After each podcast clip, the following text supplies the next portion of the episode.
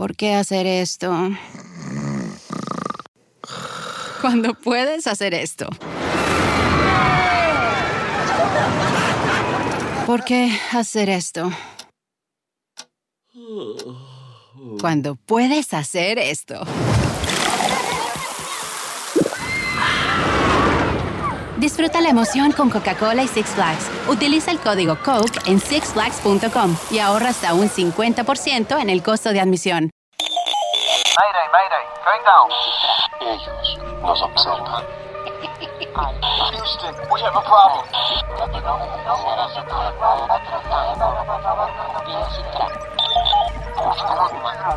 Archivos Enigma, Honduras. Hora de los archivos Enigma.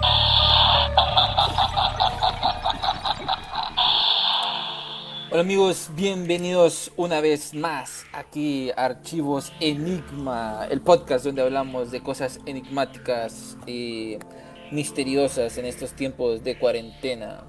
Este, a toda la gente que nos está viendo, que está entrando, este, vamos a tener un episodio súper buenísimo, eh, recargadísimo de, de información. Y mm, aquí está Irma y mi amigo Darío.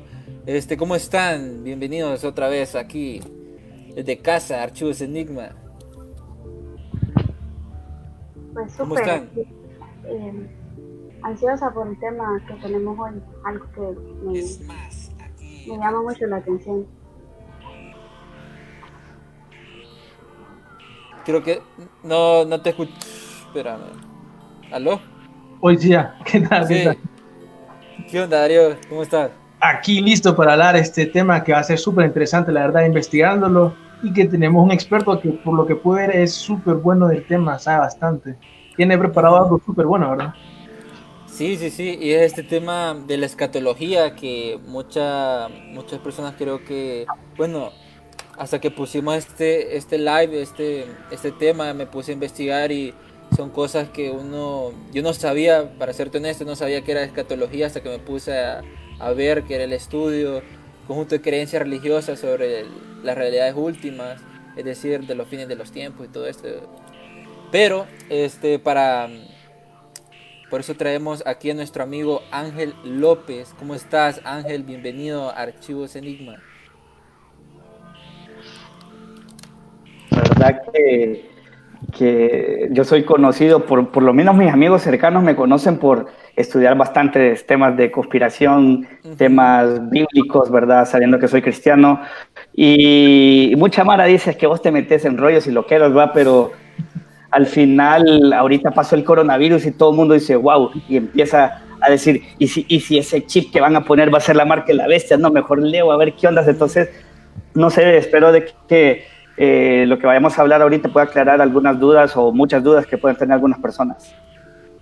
Sí, porque eso del chip, bueno, creo que todo el mundo dice, nos van a chipear, esa es la marca de la bestia. Y de hecho, en el episodio pasado lo hablábamos con Luis Felipe y, y discutíamos bastante eso, de, de que era plan del nuevo orden mundial. Pero además de eso, este, pienso yo, no sé qué vos pensás, Darío, que también tiene muy relacionado porque tocamos ese tema del fin de los tiempos.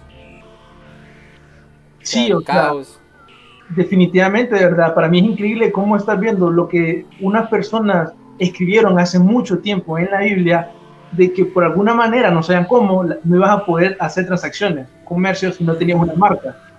Y podemos interpretar eso literalmente, como acaba de decir ahorita, como un chip, que eventualmente no nos va a dejar comerciar.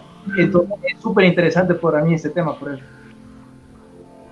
Sí, Ángel, contanos este, cómo fue que vos eh, te metiste a este rollo de, investigar sobre la escatología, porque no es como usual que las personas este, empiecen a, a meterse a este tipo de cosas. Pues le- la verdad, yo al crecer en un contexto cristiano, eh, pues fui educado en, en varios de estos temas. Pero para serte honestos, fui educado bajo un montón de errores. Eh, luego, pero yo simplemente tal vez no estaba interesado, los daba por hecho, los ignoraba y ya. Pero en el 2009, que sucedió, ya sea que unos lo llaman crisis política, otros lo llaman golpe de Estado, pero sea lo que sea que sucedió en el 2009, para mí fue un golpe de Estado, claro.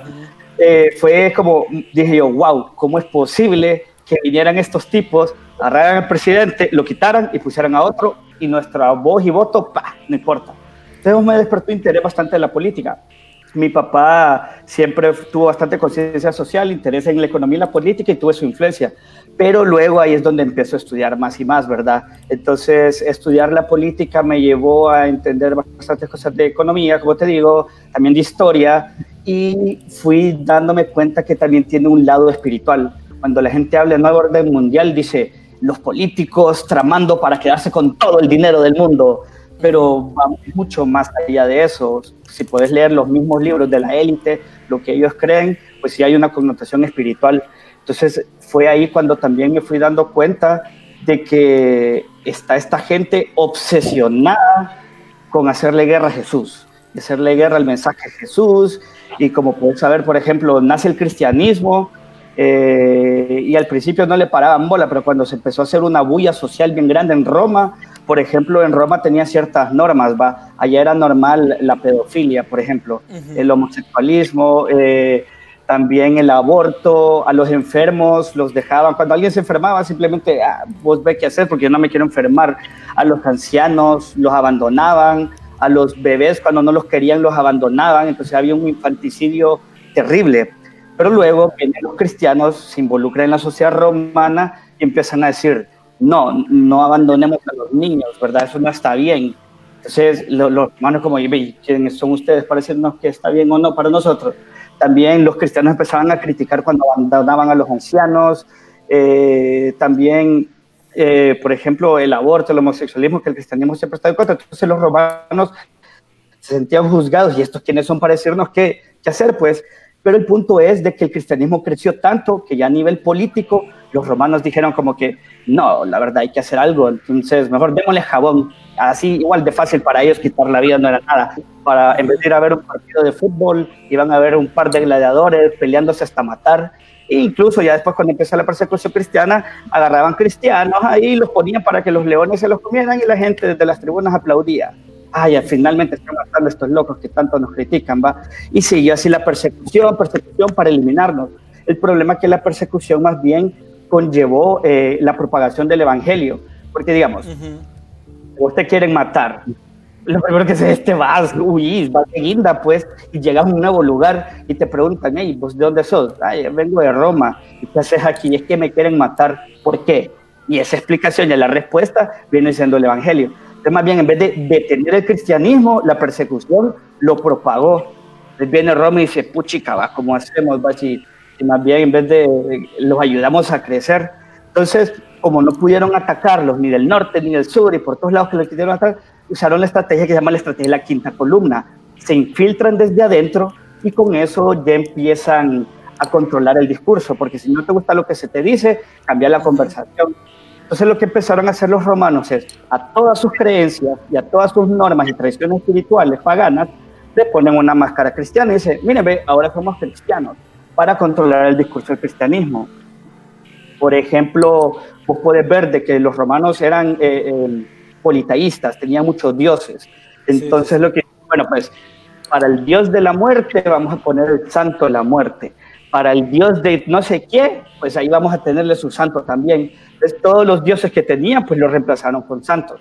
Eh, por ejemplo, en Roma, al igual que en todas las civilizaciones paganas, el culto a la madre y el hijo es súper bien importante, ¿va? es uno de sus dioses principales.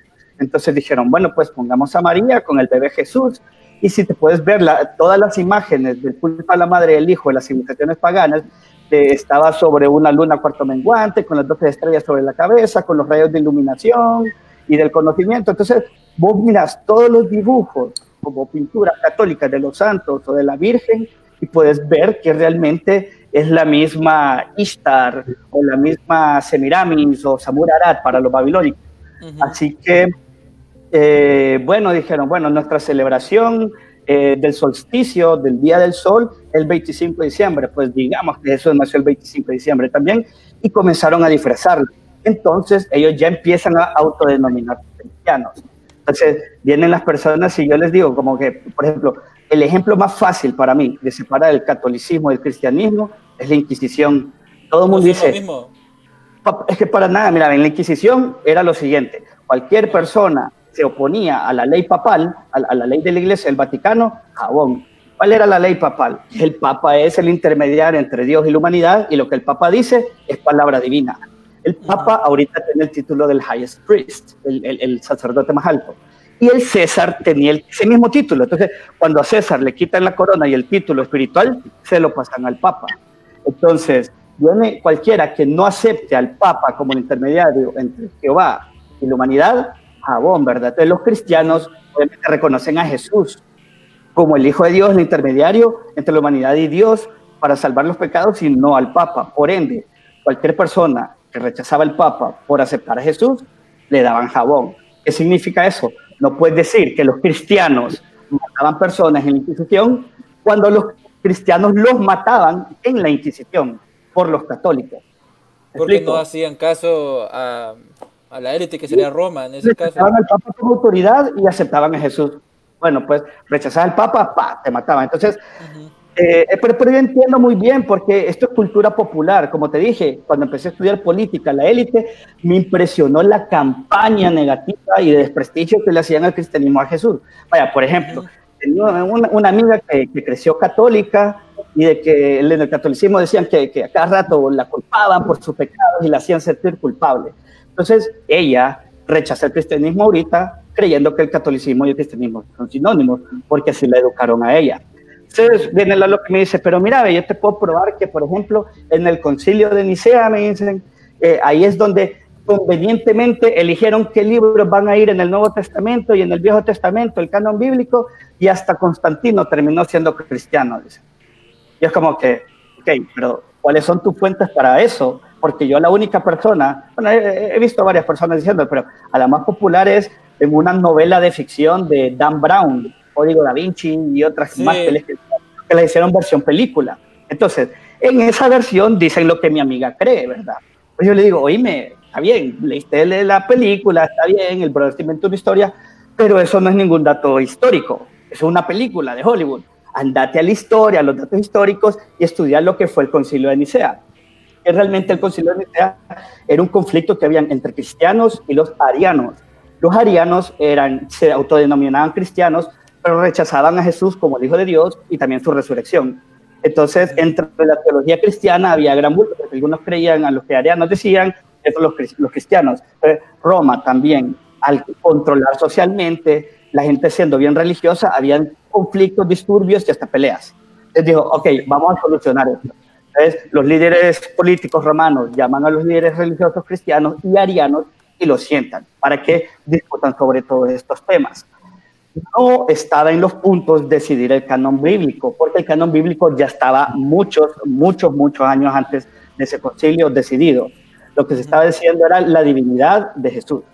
Entonces, al final de- del concilio, los arianos y los cristianos no llegaron a un acuerdo.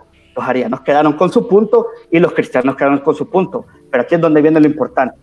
Todo el mundo dice, Constantino terminó haciéndose cristiano. Y saben que Constantino terminó del lado de los arianos, no de los cristianos.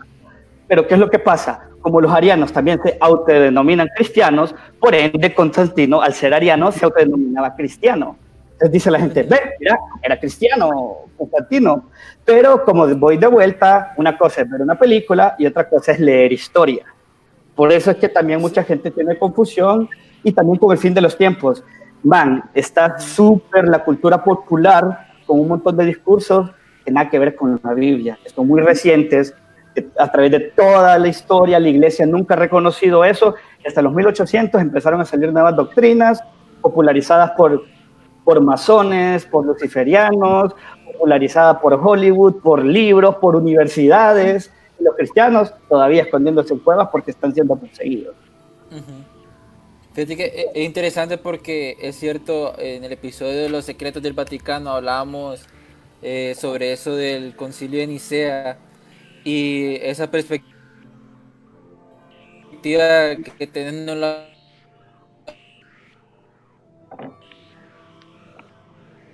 Está Se trabó la señal. visto así en Madrid. Otra vez, ahí está, nos miran. Sí. ¿Qué piensan ustedes, Irma y Darío? No te escuchamos. Te trabaste, no se escuchó.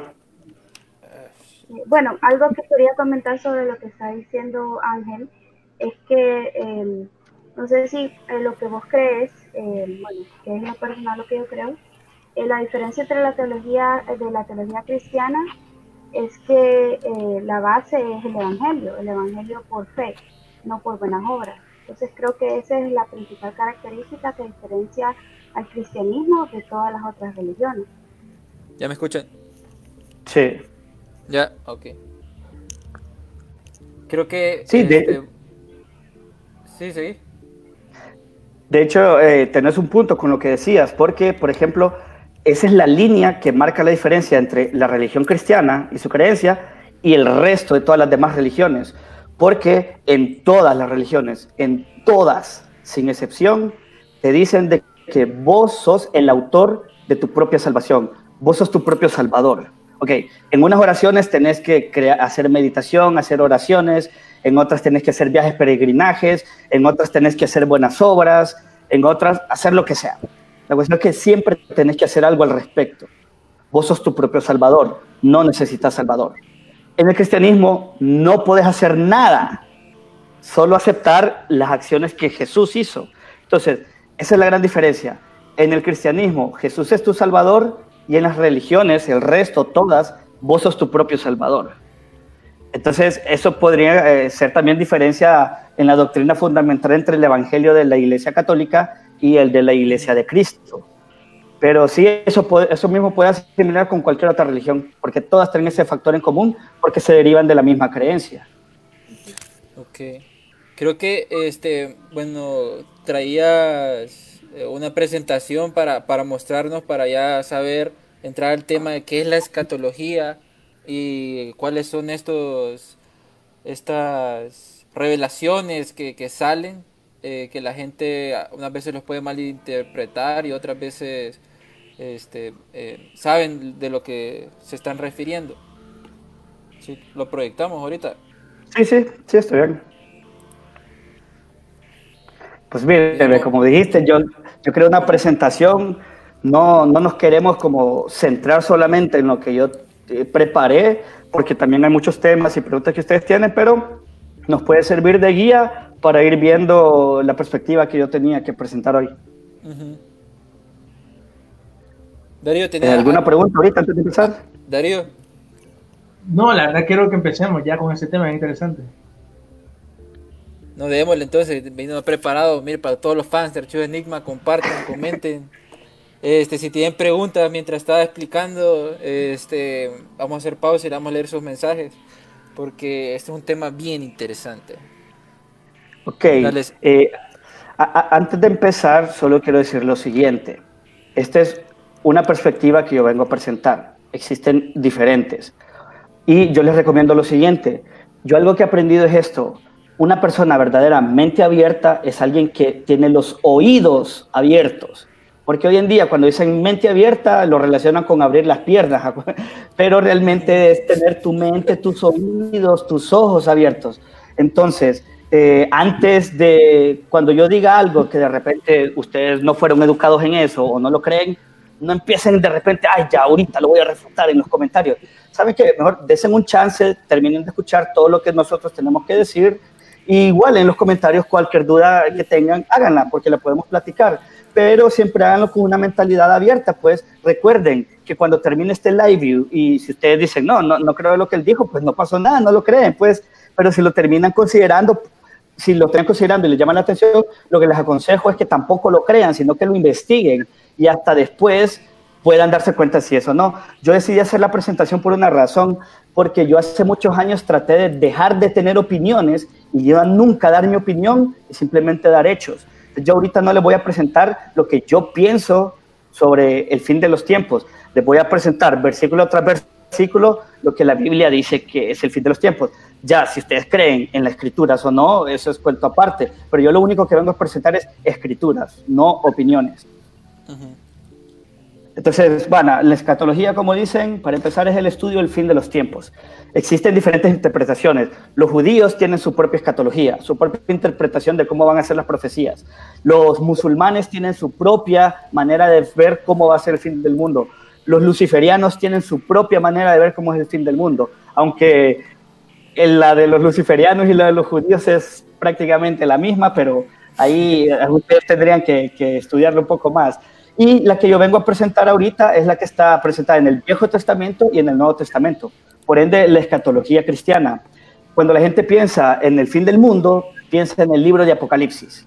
Pero realmente el libro de Daniel habla bastante de eso y tiene profecías de eso. El libro de Joel está completo, casi todo habla sobre el día del Señor, que es el día que nosotros estamos esperando, la venida de Él y cuando comienza su juicio y todo lo demás. Entonces, antes de también, eh, para poder seguir adelante, eh, quería introducirles lo que es hermenéutica. hermenéutica es el estudio de los métodos y principios de interpretación de textos o de literatura. Cualquier libro de poesía, cualquier libro de historia, lo que sea, tenéis que aplicar las reglas de la hermenéutica para tener la interpretación correcta. Para empezar, ahorita no busca, lo que estamos buscando es descubrir la interpretación del texto. No buscamos determinar la interpretación del texto. No, no queremos, lo que buscamos es qué es lo que dicen los textos y no yo voy a decir qué es lo que dicen y qué es lo que no dicen. Entonces, como decía, nuestra opinión es dejémoslas a un lado y usando la hermenéutica veamos qué dicen los textos. También otra cosa que tenemos que entender es el contexto en el que se dicen las cosas, porque, eh, por ejemplo, lo pueden decir en un contexto distinto y, la gente puede también eh, malinterpretar lo que se está diciendo. Y ya que estamos hablando de... Sí, eh, eso, que, eso que mencionabas, que que lo malinterpretan, este, mucha gente lo, lo, mira muy como literal lo que, lo que se está diciendo, por ejemplo, de los sueños, una parte de los sueños lo miran muy literal o, o de los fines de los tiempos. Pero lo que tenés que entender es de que las figuras retóricas también tienen una intención literal. Por ejemplo, cuando Jesús habla en parábolas, está hablando en un lenguaje figurativo, pero su intención es dar una verdad literal. ¿Me explico? Entonces, esa es otra cosa que tenemos que entender, de que las figuras retóricas también conllevan una intención y un significado literal. Y lo, en el tercer inciso que decía ahí es que tenemos que comparar escrituras con otras escrituras. Las escrituras no se contradicen una con las otras.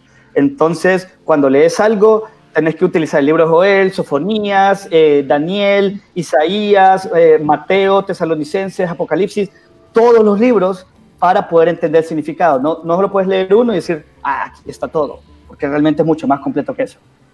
Y aparte de la hermenéutica, también lo que les hablé un poquito al, inicio es, quería hablarles de los paradigmas. Los paradigmas es la manera en que nosotros interpretamos y vemos las cosas. Es el modelo de algo, como nosotros vemos las chivas. Entonces, yo lo puedo poner ejemplo que es como un mapa de una ciudad. Entonces, imagínate que yo no conozco San Pedro Sula y es la primera vez que voy a San Pedro Sula y cuando abro el mapa, me dan un mapa de la Ceiba o me dan un mapa de San Salvador. Entonces, ¿cómo voy a llegar al lugar correcto si tengo el mapa o paradigma incorrecto? Entonces, tengo que cambiar ese mapa y, tener el mapa correcto de la ciudad para poder desenvolverme y mover con ella. Entonces, yo considero que los paradigmas son como mapas de vida. Y allí es donde uno tiene que tener una mente más abierta, porque créanme, nosotros somos fáciles de manipular y usualmente aceptamos lo que más nos convenga a nosotros. Por ejemplo, cualquier cosa que vaya de acuerdo con lo que yo creo, no lo investigo, solo lo acepto. Y cuando algo me lo dicen y no va de acuerdo con lo que yo digo, yo solo lo rechazo. Y, ¿Me explico? Y eso es, orgullo. Lo que está pasando ahorita, estas generaciones solo reciben, pero no investigan. Exacto, entonces hay que tener se creen todo lo que sale o, les dicen, eh, no, no, se preguntan de dónde vino, por qué es así. Claro, pues. Porque pensás diferente, pues. sí, y, ya teniendo clarificado eso, que son como la introducción que quiero decir, que vamos a utilizar la hermenéutica para interpretarle a los textos y que estos son paradigmas, créanme, yo he cambiado de paradigmas muchas veces. Desde el 2009 que le dije, he cambiado de muchos paradigmas porque me di cuenta que yo estaba en política, estaba muy, muy equivocado. En economía estaba muy, muy equivocado. Y créanme que en muchas cosas de la Biblia estaba más que equivocado porque yo simplemente iba a una reunión de iglesia, me sentaba cómodamente y me hacía colchonada ni llevaba la Biblia porque había una pantalla gigante donde me ponían los versos y cada discurso me lo armaban y yo, sea cierto o no sea cierto lo que me dijeron, no estoy diciendo si es cierto o no, estoy diciendo que yo simplemente cómodamente lo creía y ya. Pero me fui dando cuenta que ya no eran muchas cosas como me las enseñaron, tanto en casa, tanto como en la iglesia, tanto como en la escuela. Y leyendo la Biblia por mí mismo fue cuando dije yo, wow, y es tan fácil como abrir la Biblia y leerla, pues, y pedirle el corazón a Dios para, para, para que nos dé la humildad y aceptar lo que Él nos quiera decir. Entonces, diciendo esto, quiero centrar el tema de la escatología de hoy en día en, en, un evento muy importante que se llama el Día del Señor. De este evento se ha hablado más de 70 veces en la Biblia. Y, puchica, eh, eh, es como tan importante que no lo han podido dejar a un lado. Entonces, el Día del Señor se refiere al día que vienen los juicios contra la tierra. O sea que... Mundo. Sí, se podría decir que el fin del mundo, en pocas palabras. Entonces, por eso lo quería centrar de esa manera. Como saben, los cristianos estamos esperando la segunda venida del Señor. Estamos esperando que Jesús venga eh, otra vez y, y, de eso se trata. Y el día del Señor va a ser el día de su venida. Y por eso lo quiero centrar con eso. Ahora, donde más se habla del día del Señor es que se trata de la ira de Dios. Él va a ser el momento donde va a empezar los juicios contra la tierra. Entonces, tengo estos versículos para respaldarlo. Por ejemplo, eh, por ejemplo, dice, y vio un ángel fuerte que pregonaba a gran voz, ¿quién es digno de abrir el libro y desatar sus sellos? Ahí está eh, cuando Juan es arrebatado y se le está enseñando todas las revelaciones que él escribió en el libro de Apocalipsis. Esto fue lo primero que dice. Aquí cuando dice el libro, realmente es como un pergamino, realmente. En el pasado no existían libros hoja por hoja, sino que eran pergaminos. Entonces imagínense un pergamino. Y los mensajes importantes también, cuando un rey llevaba un mensaje a alguien más, tenía que sellar el pergamino y lo sellaba con su anillo para demostrar que ese sello venía de parte del rey, información importante del rey. Y si, si el sello estaba abierto, ya la información podría ser alterada y ya no tenía valor ese sello. Entonces, aquí estamos hablando de que el juicio de Dios simbólicamente está escrito en un pergamino y dentro del pergamino está el contenido del juicio. Ahora, ese pergamino no solamente tiene un sello, tiene siete sellos. Entonces, ahí es donde dice el, primer verso, y vi un ángel fuerte que pregonaba a gran voz, ten es digno de abrir el libro y desatar sus sellos.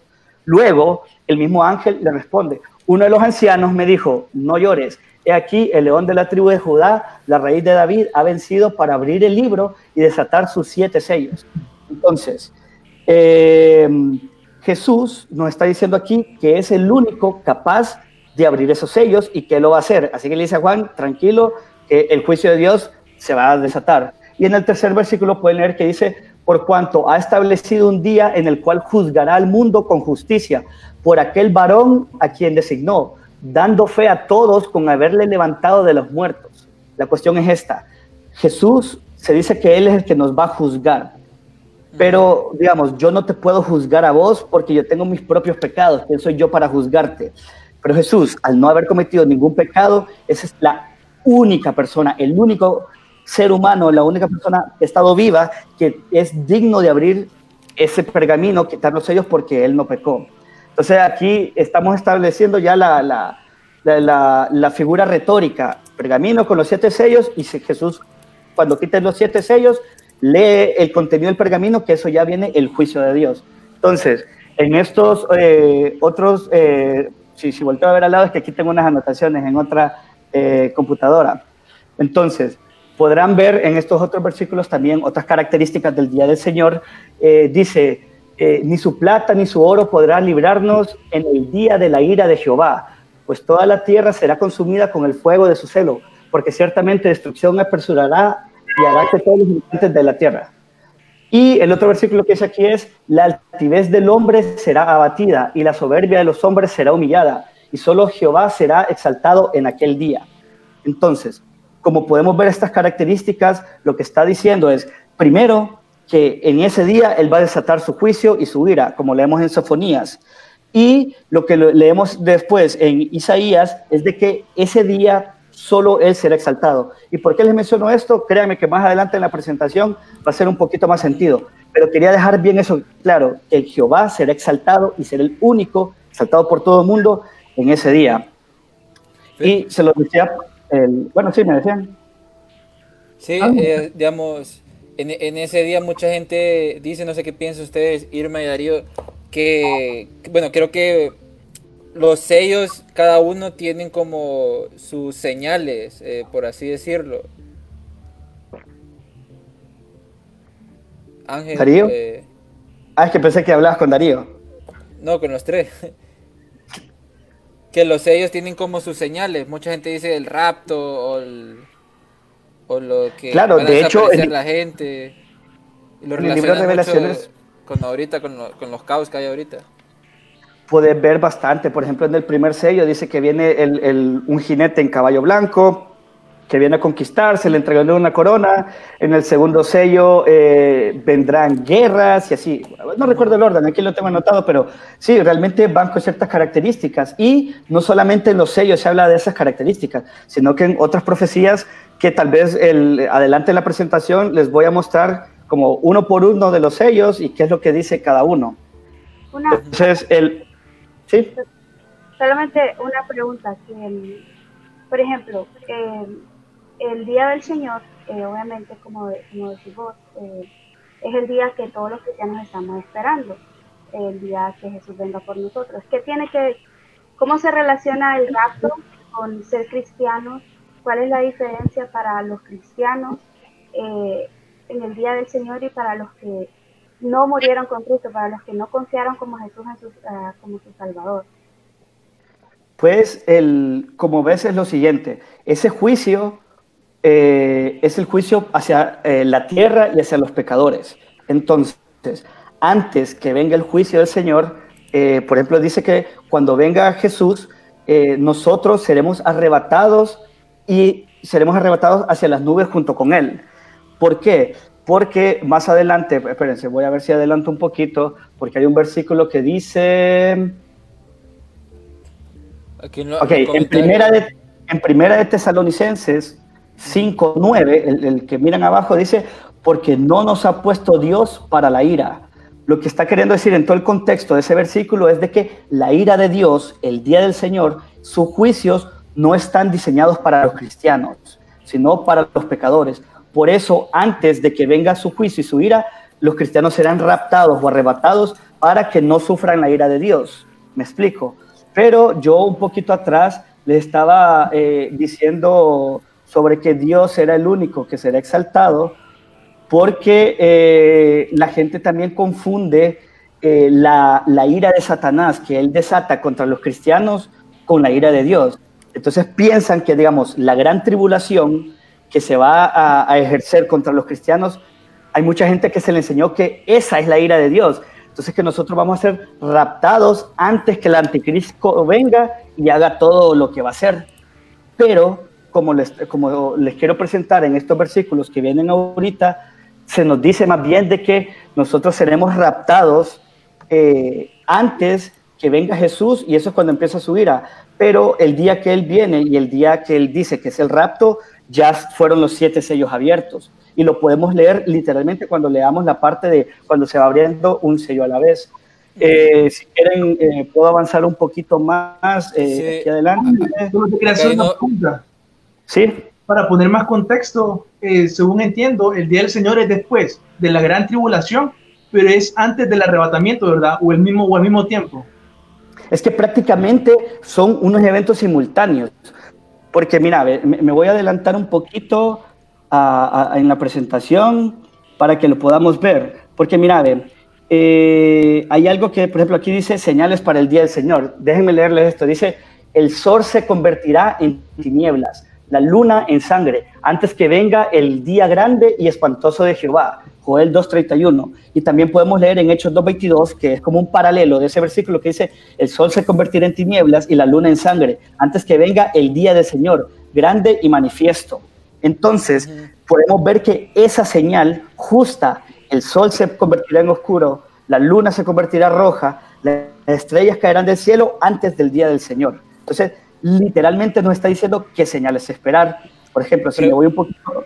¿Sí? Pregunta, este, voy a leer un poco los comentarios aquí porque hay, hay gente que dice, está interesante este chat, dice que el rapto no existe, es una doctrina que se, que se lo inventaron.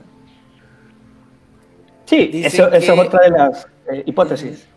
dicen que el libro Los Pergaminos son el título de la propiedad de la tierra. Esa es perspectiva de algunos teólogos, dice de Miguel López. Ah, ok, sí, él es mi papá, saludos, viejo. dice Miguel López también, ahí la pregunta dice, Jesús con los juicios venideros en cada sello está purificando la tierra para su segunda venida a establecer el reino de Dios, pues él es el heredero del trono del rey David. Yo te, quería hacer una pregunta, Ángel, porque este mucha gente dice que cuando caen las estrellas son meteoritos, que el sol va a ser un eclipse, o sea, lo relacionan em, de esa forma, pues. Y la, la, luna roja es un eclipse lunar que ya ha pasado de las cuatro lunas rojas que pasaron. No sé si, si vos decís que es, una señal. Mira, podría, mira, no creo que sean esa señal, porque antes de estas señales de que el sol se torna oscuro, la luna roja y las estrellas caen, también suceden muchas cosas anteriormente. ¿Me explico? O sea que si, fuera ahorita que se oscureció el sol y, sale la luna roja y caen las estrellas, significa que después viene la venida del Señor pero no han pasado un montón de cosas que deberían haber pasado antes que venga eso. Por ejemplo, eh, el anticristo no ha venido, el anticristo necesita levantar la abominación eh, de la desolación en el tercer templo, quitar los sacrificios, para quitar los sacrificios tiene que construir el templo y restaurarlo. Y el templo todavía no, el tercer templo todavía no se ha construido. Pero van a ver algo de un orden cronológico en lo que voy a decir ahorita. Por ejemplo, ahorita en Lucas que los versículos anteriores que le mostré son del Viejo Testamento. Joel y, el otro del Nuevo Testamento, Hechos, que viene siendo un paralelo a eso. Ahora vamos a ver qué dice uno de los evangelios, eh, que fueron los reportes de los hechos de Jesús, ¿verdad? Eh, dice, entonces habrá señales en el sol, en la luna, en las estrellas, y en la tierra angustia a las gentes, confundidas a causa del bramido de mar y de las olas desfalleciendo los hombres por el temor y la expectación de las cosas que están por venir, porque las potencias de los cielos serán conmovidas. Entonces verán al Hijo del Hombre que vendrá en una nube con poder y gran gloria. Cuando estas cosas comiencen a suceder, erguíos y levantad vuestra cabeza, porque vuestra redención está cerca. Lo que nos está diciendo ahorita, que este es un, este es un eh, eh, extenso de, de que Jesús, estas son palabras de Jesús. Él está diciendo de que cuando vean esas señales del sol, la luna y las estrellas, las personas van a temblar del miedo porque saben lo que se va a venir, que es el juicio de Dios. Pero a los cristianos les dice, ustedes le erguíos y levanten sus cabezas porque su redención está cerca. ¿Me explico? Entonces, ahí pueden ver de que mismo Jesús dice que antes de su venida están estas señales. Y, por ejemplo, más adelante les voy a hablar cómo en Mateo él dice, como en su discurso del olivo, todas las cosas que deben suceder porque los discípulos le preguntaron, maestro, ¿qué cosas deben suceder antes de tu venida y antes del fin de los tiempos? Y Jesús dice, pues estas cosas, y un listado. Entonces, eh, otro versículo que podemos ver en Pedro, que dice, pero el día del Señor vendrá como ladrón en la noche, en el cual los celos pasarán con gran estruendo, puesto que todas estas cosas han de ser desechas, ¿Cómo no debéis vosotros andar en santa y preciosa manera de vivir, esperando y apresurándonos para la venida de Dios? Lo que está diciendo eh, Pedro aquí es de que primero el, día del Señor va a venir así como cuando menos lo esperamos. Ahora, cuando menos lo esperamos, no significa que no van a suceder nada antes de ese día. Como podemos ver en los versículos anteriores, decía, antes de todo esto debe suceder las señales del sol, la luna y las estrellas. Pero como le adelanté en el versículo anterior, dice que nosotros no estamos puestos para esa ira. Por eso, como pueden ver aquí más adelante, va, en todas las ocasiones. que ahí es donde lo salvan, se supone.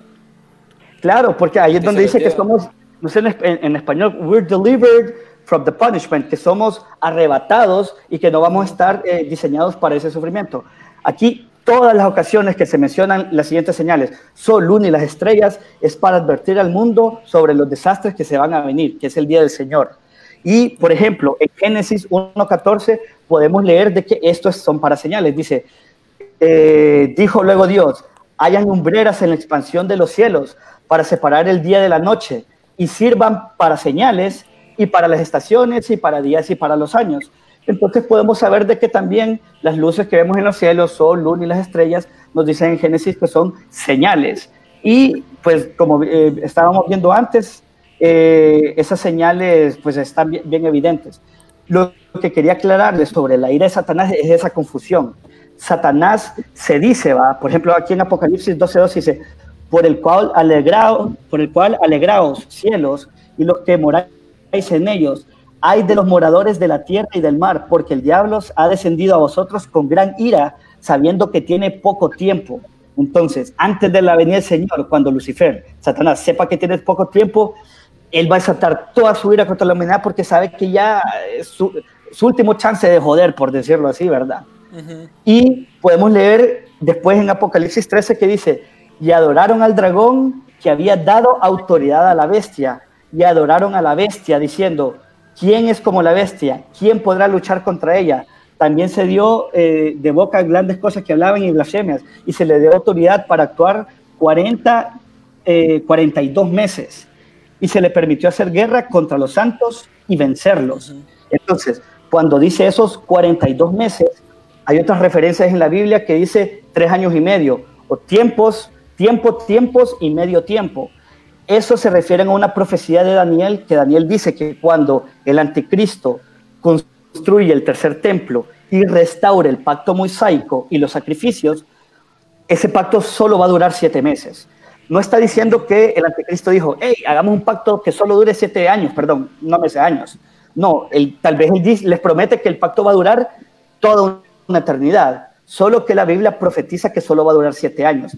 Dice que a la mitad de esos siete años, él va a levantar una estatua de él mismo, se va a declarar Dios y va a exigir que toda la humanidad lo adore. Y cualquiera que no lo adore será perseguido, encarcelado o será incluso asesinado. Entonces, eh, lo que quiero decir es de que eh, la ira de Satanás realmente no es la ira de Dios. La ira de Satanás eh, está eh, descrita como la gran tribulación, como tribulación como nunca antes se ha visto. Si nosotros vemos el significado de tribulación, que por ejemplo aquí adelantito lo tengo, déjenme irme acá. Uh -huh. Tribulación significa la persecución que sufren los cristianos desde la fundación de la iglesia. Se deriva de la palabra griega elipsis, que significa opresión, aflicción o tribulación. Entonces, la tribulación es algo con lo que los cristianos coexisten uh -huh. desde la fundación de la iglesia. Por ejemplo, leamos estos versículos, va. Dice, y clamaban a gran voz diciendo, ¿hasta cuándo, Señor Santo y verdadero, nos juzgas y vengas nuestra sangre en los que moran en la tierra? Y abajo está la respuesta. Y se les dieron vestiduras blancas y se les dijo que descansasen todavía un poco de tiempo, hasta que se completara el número de sus consiervos y hermanos que también habían de ser muertos como ellos. Ahí está hablando en este momento, eh, en el libro de Apocalipsis, eh, hacen un, un, como un zoom in a una, a, antes de que venga todo esto, porque están haciendo un asesinato de cristianos, cristianos, cristianos en la tierra. Persecución. Una persecución terrible como nunca se ha visto. Un bueno, dos ejemplos claros que, eh, que, me vienen rápido a la mente sobre esta tribulación. Eh, como vos lo mencionaste en un principio, eh, la persecución de los cristianos, de, los de la iglesia, de la primera iglesia en, en Roma, que incluso es, es, muy conocido a los sacrificios que se hacían en el, en el circo romano, ¿verdad? Asesinando cristianos. Mm. Esta forma de entretenimiento que tenía. Luego otro ejemplo muy claro, como vos también lo mencionaste, fue la Inquisición, que ahí también se, se pudo se pudo ver pues todas estas atrocidades que se cometían en contra de la gente que, que, proclama a Jesús como su Salvador. Otra cosa también que quería eh, preguntarte, ahorita que estabas mencionando sobre ese verso que está en, en Pedro, que mucha gente eh, dice, eh, hay, que, hay que estar preparado para cuando venga el Señor. Mucha gente se refiere a, ok, voy a dejar mi vida, mi vida de pecado, voy a dejar mis malos hábitos, para que cuando el Señor venga me encuentre de tal forma en la que yo sea digno, para que Él me pueda llevar con Él. eso creo que se puede llegar a confundir un poco y como vos decís es la creencia popular que para la sí. que venga el Señor nosotros tenemos como que estarnos portando bien como quien dice para que podamos ser partícipes de, de su venida. Exacto, pero ahí volvemos al punto donde dicen de que vos logras tu salvación basado en tus acciones. Una, una, una pregunta, Ángel, porque ahí miro en el chat que este una bueno hay una están diciendo de que el rapto este fue creado y mm, o sea fue creado. Quién dice aquí nos compartió Álvaro Figueroa un link que dice que el rapto espérame dice que el rapto fue creado o debería ser el de John Nelson Darby que fue un evangelista anglo-irlandés figura importante de los hermanos Plymouth, también conocido como los hermanos libres. Sí, ¿Qué- de hecho, al final... ¿Qué opinas de eso? Pues mira, me, me voy a adelantar un poquito a eso. Está un poquito al final. Miren, un poquito larga esta presentación. Pero solo déjenme, ver, voy a hacer esto para irme al final. Porque ahí tengo una mención de John Nelson Darby. Que eh, estas son las raíces de donde viene la creencia pretribulacionista. John Nelson Darby fue, espérenme, solo déjenme cambiar esto aquí, listo. John Nelson Darby fue un tipo que nació en los 1800 y vivió en esa década. Él creó y, con él se empezó a popularizar la teología del rapto pretribulación. Eh, y fue comenzado tipo en los 1830, como dicen ahí. Él escribió una traducción de la Biblia, una versión de él, una traducción que él hizo, donde tuvo que quitar un montón de los versículos bíblicos para que su versión del fin de los tiempos hiciera sentido. Entonces, él lo que tuvo que hacer es crear una nueva versión de la Biblia para que su hipótesis tuviera lógica. Pero eh, luego esta teoría, como la querían popularizar bastante, tuvo mayor auge cuando después crearon una Biblia de anotaciones y es una Biblia de estudio creada por C.A. Scofield, Cyrus Ingerson Scofield, que él también nació en los 1800, pero ya eh, murió en el siglo pasado. Él fue un teólogo y ministro y escritor cuya librería fue de una Biblia de anotaciones, como les digo. Él, como estaban los versículos bíblicos, bíblicos, y a la par, él ponía sus opiniones de qué significaba eso. Ahora, lo que pasa es de que la teoría de John Nelson Darby, mucha gente la rechazaba porque necesitó de una Biblia manipulada para que hiciera sentido. Entonces, uh -huh. lo que hicieron para poder hacer que la versión se propagara, agarraron la Biblia King James, la, no sé cómo se llama, la, versión King James, y a esa misma King James lo que hicieron fue ponerle las anotaciones. Entonces, esa la imprimieron, entonces, aquí está, esa Biblia de referencia la imprimieron por la Universidad de Oxford y la empezaron a propagar en todos los seminarios, en toda la iglesia y la empezaron a tirar por todos lados para que la gente cuando estudiara escatología estudiara con la Biblia de Scofield. Pero como eh, ya no tenían la Biblia manipulada, la gente leía la Biblia correcta, pero con las interpretaciones incorrectas. Sí, John Nelson Darby. Para que, qué mirada de... Sí. Bueno, Entonces sí, sí de hecho, las primeras ideas de la pretribulación comenzaron con John Nelson Darby en los 1830. Luego siguió siendo eh, eh, popularizada por la Biblia de anotaciones de Scofield y más adelante ya empezó a entrar en la cultura pop, porque la Biblia y la, libra, y, Biblia de estudios está entre los escolares bíblicos, ¿verdad? Pero la, la doctrina tenían que meterla en la cultura pop. Entonces lanzaron una película en 1972 que se llama Un ladrón en la noche, eh, dirigida por Donald Thompson, donde la película se desarrolla en un futuro cercano y se centra en una mujer que, fue, eh, que no fue raptada y que lucha para qué decidir en cara a la tribulación. Entonces, en esta doctrina enseñan eso, ¿verdad? De que los cristianos van a ser raptados y después viene la tribulación. Entonces, lo que no sé si han notado una tendencia hoy en día que las iglesias populares dicen como que, puchi, que el mensaje de la Biblia es bien intenso, te habla de sufrimiento, te habla de persecución, y la gente no quiere saber de eso. Entonces salieron con el, el, el evangelio de, de, la prosperidad, algunos diciendo de que Jesús lo único que quiere es bendecirte y quiere que tengas una vida sin sufrimiento y de prosperidad. Entonces, en esa misma línea, dijeron, puchica, pero si, si nuestra doctrina dice que Jesús no quiere que suframos, necesitamos algo que encaje, eh, como que nosotros no vamos a sufrir en el fin de los tiempos. Entonces, convenientemente, a nosotros los cristianos nos quitan antes de la tribulación y ya, ahí está. En fin, no sufrimos. Ahora, personalmente, ojalá que sea así. Ojalá que sea así. Porque ¿quién quiere pasar por tribulación? Pero les voy a hacer una pregunta. ¿Ustedes sabían cuál es el grupo minoritario más perseguido? ¿Cuál es el grupo social que más persecución, discriminación sufre? Es el cristianismo. Hay, son los cristianos. Mira, ven, hay movimientos raciales porque hay muchas razas que sufren discriminación, incluso hasta persecución.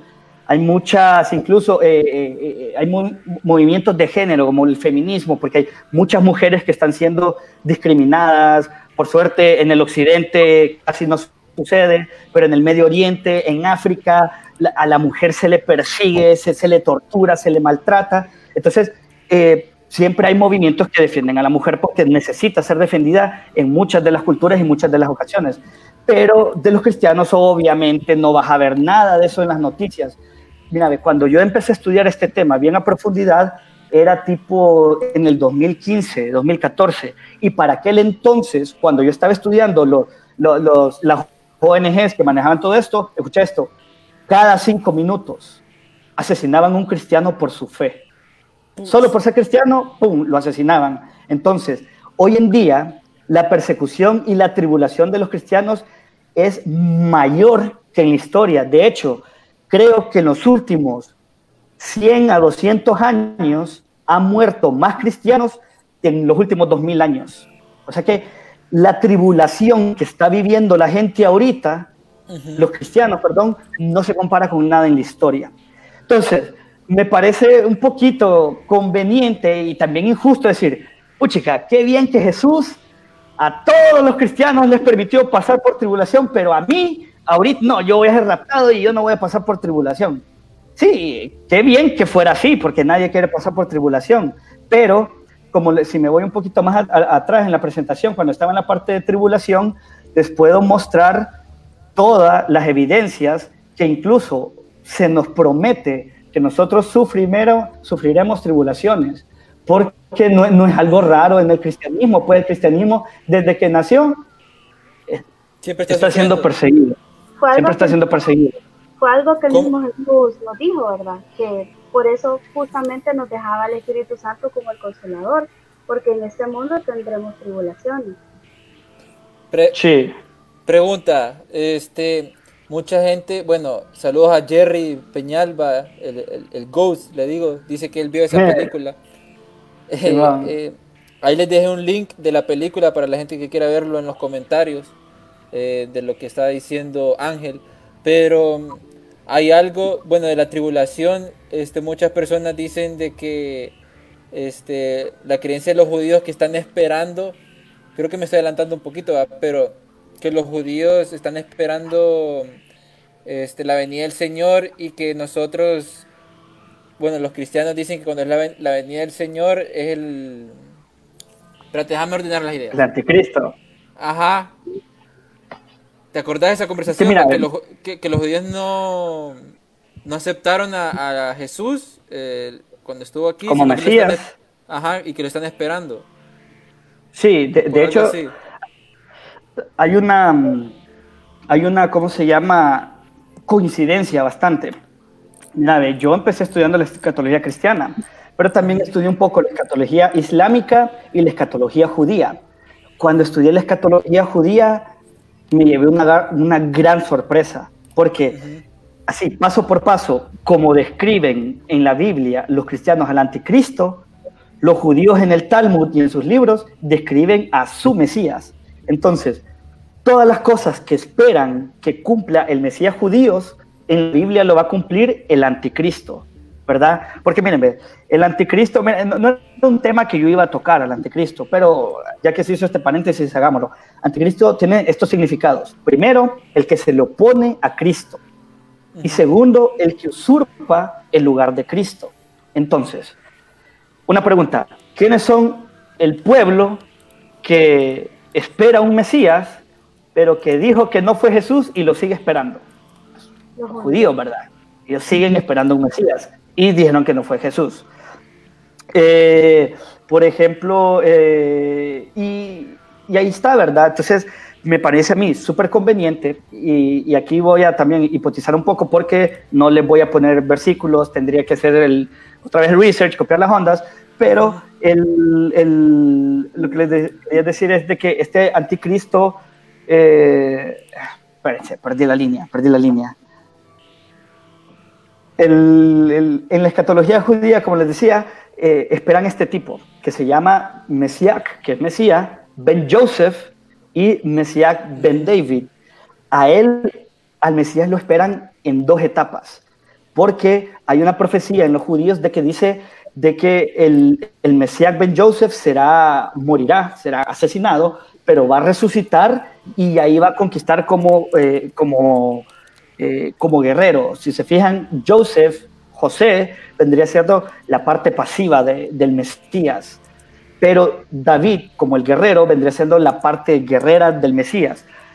Y en la Biblia se menciona una parte donde el anticristo tendrá una herida eh, letal en la cabeza y que después, como por arte de magia o por actos milagrosos del falso profeta, como que va a revivir y ahí es donde la gente, todo el mundo se va a maravillar y va a decir, no, no, es que este tiene que ser, man, mira, lo mataron y ahorita ya está vivo otra vez, ¿verdad? Entonces, esa es una de las similitudes donde yo empecé a decir, vaya, es como que el Mesías de los judíos y cristianos, como que ahí tienen el, el héroe y el antihéroe, ¿verdad? Pero ahí es un tema un poco más extenso en el cual yo tengo ahí mis anotaciones y todo por otro lado, pero quizás lo podemos dejar para otra ocasión, porque sí, el solo decir el anticristo ya es como un tema bien, bien dado, pues, y bien extenso. Sí. Ángel, algo no sé si estás de acuerdo. No sé si estás de acuerdo, Ángel, que encontré que por lo menos algunos teólogos ortodoxos piensan que los judíos se van a convertir al cristianismo ya al final de los tiempos. No sé si vas a encontrar eso también. Es que, fíjate que no, no sé si, si, si llamarlo términos cristianos, que se van a convertir a cristianos, porque mira, la Biblia menciona que, que Israel será salva, ¿verdad? Pero el, en ese contexto, ya del fin del tiempo, no creo que, que, que, que es tanto la historia de, si Jesús vino y murió en la cruz, de como ya estamos, el, más bien es cuando Él está regresando, ¿verdad? Pero lo que sí dice ahí es de que muchos judíos, por ejemplo, cuando se levante la abominación de desolación, que el anticristo se va a exaltar y se va a autoproclamar Dios, muchos judíos van a decir como que, wow, este no era el Mesías realmente. Y ahí es donde va a empezar a haber una persecución con los cristianos y con los judíos. Porque, por ejemplo, en el libro de Revelaciones, una de las profecías dice que la mujer que cabalga la bestia va y dice de que eh, a esa gran ciudad todos serán sus amigos y se está refiriendo a Jerusalén, porque Jerusalén en la profecía bíblica va a ser la capital del mundo. El anticristo va a gobernar el mundo completo y su sede, su capital va a ser Jerusalén, ahí donde mismo va a construir el templo, eh, el tercer templo. Entonces, eh, en ese mismo tercer templo el anticristo va, va a quitar los sacrificios, romper el pacto que hizo con esos judíos y más bien los va a empezar a perseguir. Y entonces ahí va a haber una persecución hacia los judíos y también hacia los cristianos. Porque, y aquí es donde también la, la, la doctrina pretribulacionista dice, no, no, no, realmente esos cristianos son los que se quedaron en el rapto y después confiaron en Jesús. Ahora, solo quiero aclarar esto. Puede ser que lo que yo estoy diciendo esté incorrecto y que ustedes tengan razón, pero solo recuerden esto, solo por paréntesis. Si la pretribulación es la doctrina correcta, no hay nada de qué preocuparse. Simplemente desaparecemos y no hay nada, ninguna señal que debemos saber, ninguna advertencia. De hecho, ni hay que esperar a Jesús porque vamos a ser desaparecidos, pues. Pero si John Nelson Darby, con su Biblia manipulada, si John Scofield, si por ejemplo Tim LaHaye, que escribió un libro que se llama Dejados Atrás, Left Behind, que Tim LaHaye es un masón, eh, no recuerdo qué grado es de la masonería, Tim LaHaye, pero Tim LaHaye también eh, es un sunita. eh, un munita, perdón, hay un tipo que se llama Song Young Moon que se autoproclamó un Cristo, un Mesías. Y Tim LaHaye reconoció a Song Young Moon como un Mesías. Entonces, desde ahí sabemos que Tim LaHaye no es cristiano, porque reconoció a alguien más que eso como Mesías, ¿verdad? Entonces, y por ejemplo, de los libros de Tim LaHaye, luego una productora tipo Hollywood empezó a sacarte películas que hasta a Nicolas Cage pusieron de personaje principal. Y si ustedes han visto que Nicolas Cage dentro de Hollywood está relacionado con bastante temática masónica, temática ocultista. Sí, eh, heavy.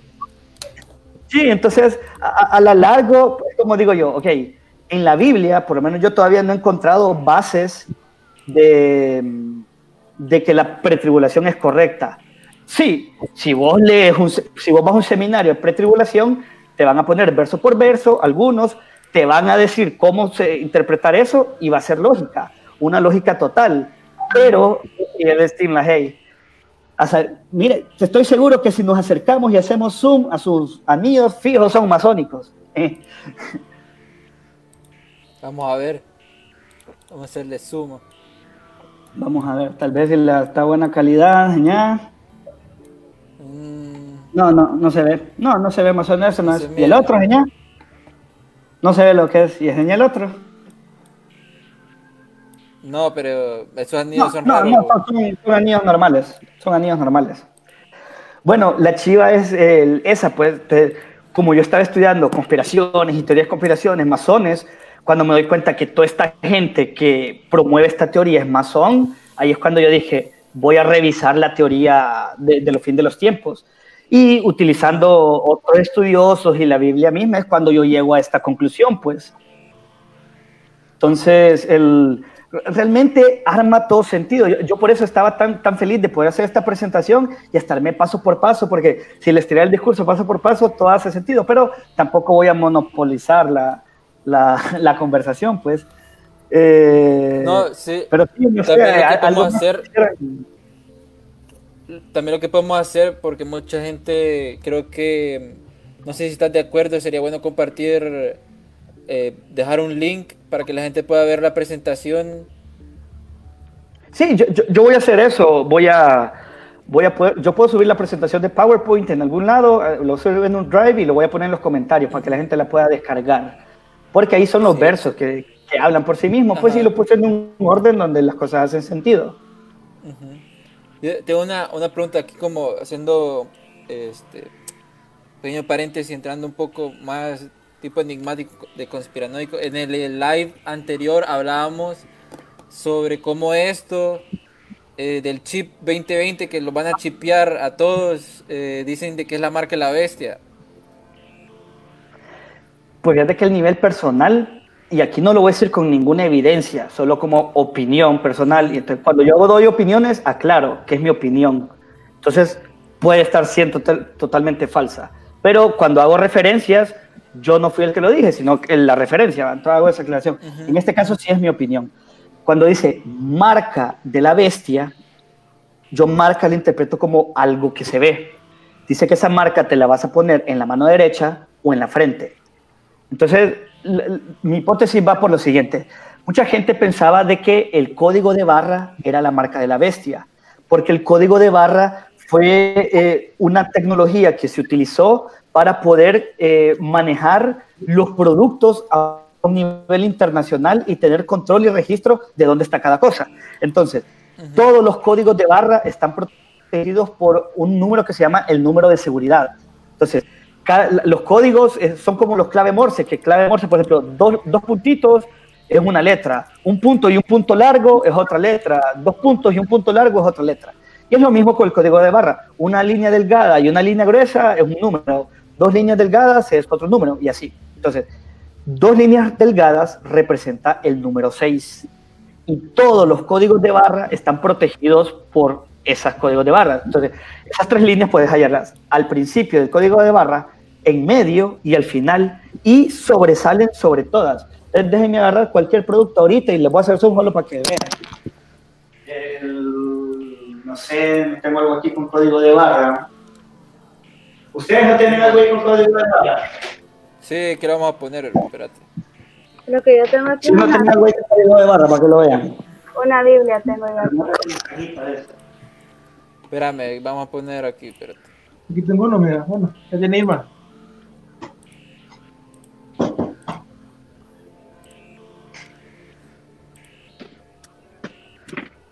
Ahorita me trae una crema de chica. Mira, a ver. Como pueden ver, ¿dónde está? Miren Ahí, bien. ahí está, en pantalla. Ahí está, perfecto, ahí está en pantalla y en cualquier producto que lo pueden ver. Al inicio ven tres líneas delgaditas, en medio otras dos líneas delgaditas y al final otras dos líneas delgaditas que sobresalen sobre las demás. Esas dos líneas delgadas representan al número 6. Entonces la gente dice, no, mira, el código de barra es la marca de la bestia porque ahí está el, el triple 6. Y hace algo de sentido, porque también estamos hablando de comercio mundial cuando hablamos de código de barra, porque esto es algo estandarizado en todo el mundo. Pero tampoco es algo que tenés en la frente o en la mano, pero te va dando una- un alineamiento de que la globalización ya está protegida por ese triple 6. Bueno, pues entonces hay gente que dice, no, pero el chip te lo van a poner en la mano derecha. Entonces, esa sí va a ser la marca de la bestia, porque si no tenés el chip, no vas a poder comprar ni vender. Cierto, si no tenés ese chip, no vas a poder comprar y vender, pero no necesariamente significa que es la marca de la bestia. Y se lo voy a poner de esta manera. Ok, lo que decías de la identidad 2020, la- el programa de ID 2020 es un programa financiado por Bill Gates y otras personas donde están buscándole una solución al problema de la migración. Por ejemplo, después de la guerra con Siria, la migración hacia Europa creció increíblemente.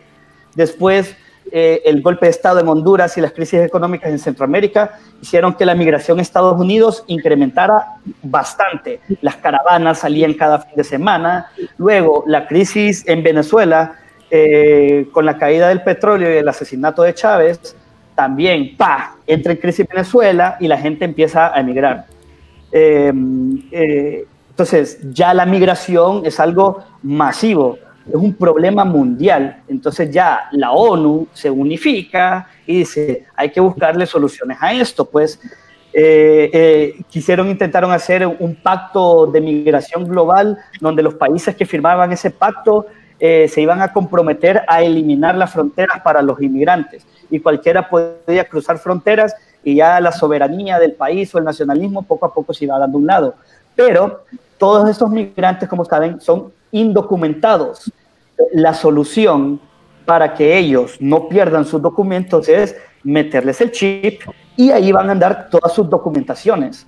También en el mismo chip van a andar, por ejemplo, el registro médico. Si se llegan a enfermar, pum, el médico lo escanea y ya sabe eh, a qué, a qué es alérgico, a qué no, qué patologías ha tenido en el pasado y todo eso. Bueno, pues de eso se trata el chip eh, del ID 2020. Tener una documentación global para todo el mundo, sin importar si tenés dinero o no, si sos legal o inmigrante ilegal. Entonces, hay otro, hay, decías, Sí, perdón. Bueno, eh, una pregunta que yo te tenía desde el principio que vos dijiste que ibas a desarrollar es, eh, vaya, el año 2020 para todo el mundo, bueno, es una creencia popular en redes sociales, etcétera, de que puede ser que este año sea el fin del mundo, que los mayas en el 2012 se equivocaron, etcétera. Entonces, eh, como Luis Felipe también nos comentaba ayer, eh, no se cree eh, que realmente este año o que ya estemos presenciando el final de los tiempos. Vos decías que habían señales y qué cosas podemos nosotros como observar o analizar para saber que precisamente aún no estamos en el final de los tiempos. Pues mira, una, uno de los puntos claves es el siguiente. Si te dice que el anticristo eh, va a reconstruir el templo, pues eso es algo que tenés que esperar. ¿El templo está reconstruido? Todavía no. De hecho, en, en, el, en el monte del templo está construida una mezquita musulmana. Entonces imagínate, para construir el tercer templo, tenés que demoler la mezquita musulmana y luego empezar la construcción. Imagínate el conflicto que va a generar eso.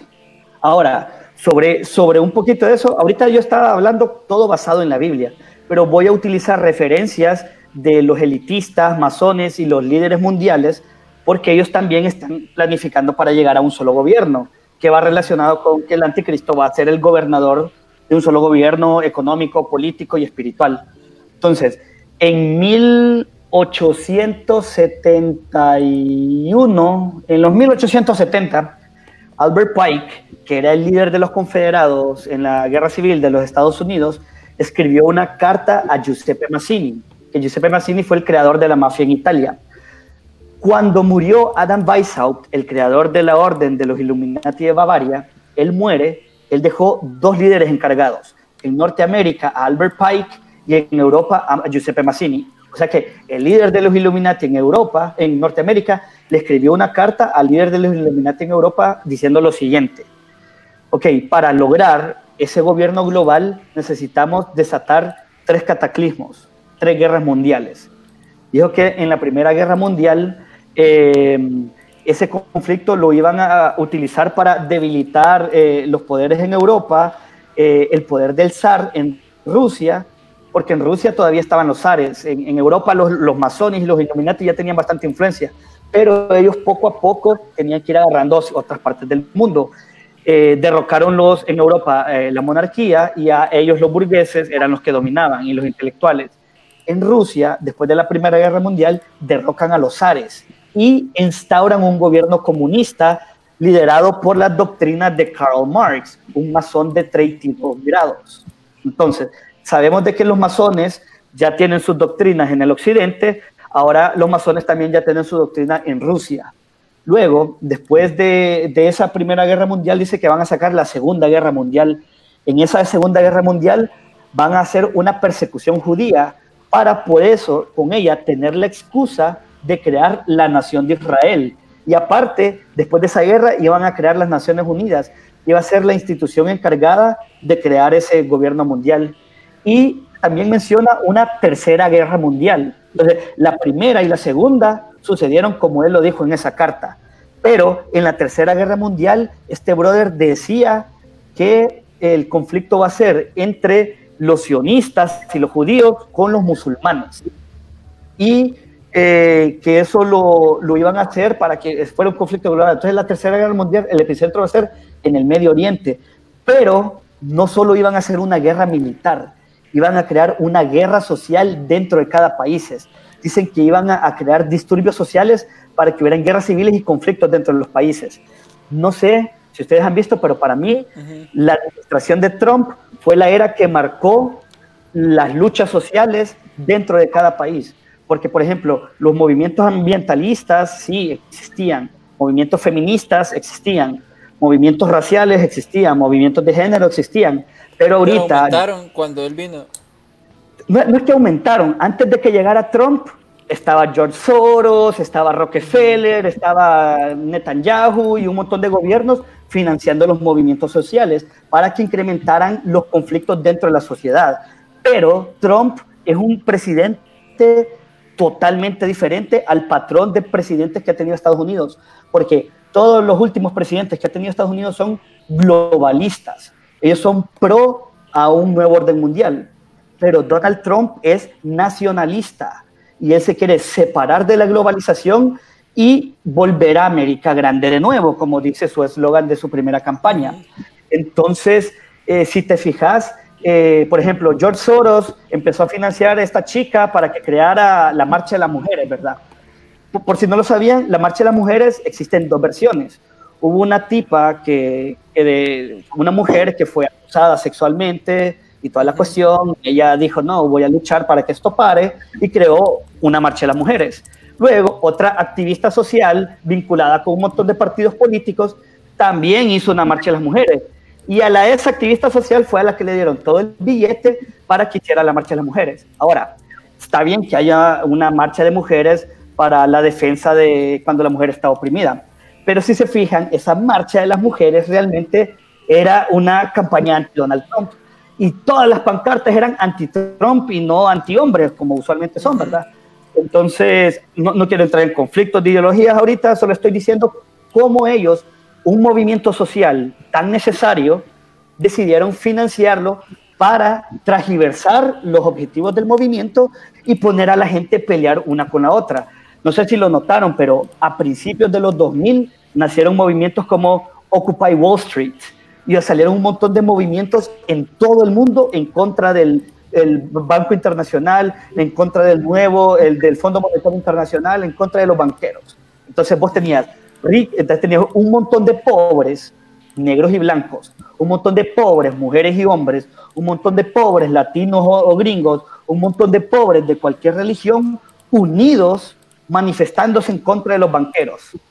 Luego, esos banqueros empiezan a financiar los movimientos sociales, ya nadie se manifiesta contra ellos y ahora tenés mujeres contra hombres y ves un montón de hombres, sí, que estas mujeres o que estas feministas y las feministas, sí, que estos hombres, o por ejemplo los negros, que estos blancos o los latinos, que los blancos son malos y los latinos y los blancos, sí, que estos negros o que estos latinos. Entonces, si se fijan, el marxismo es económico y es la lucha de clases.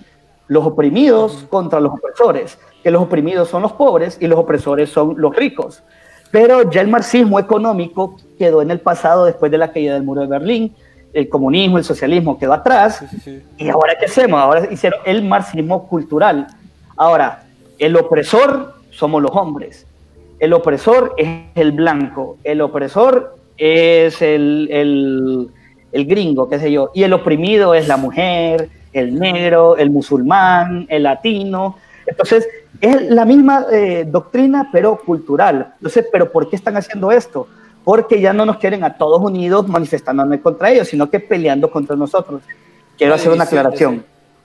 Los movimientos ambientales son necesarios. El movimiento feminista es necesario. Si no, la mujer todavía no votaría. Pues lo que pasa es que ya están inventando nuevas cosas, no para emancipar a la mujer, no para emancipar a las razas, sino para crear conflicto eh, social. Y lo sabemos porque los medios de comunicación están creando controversias y peleas.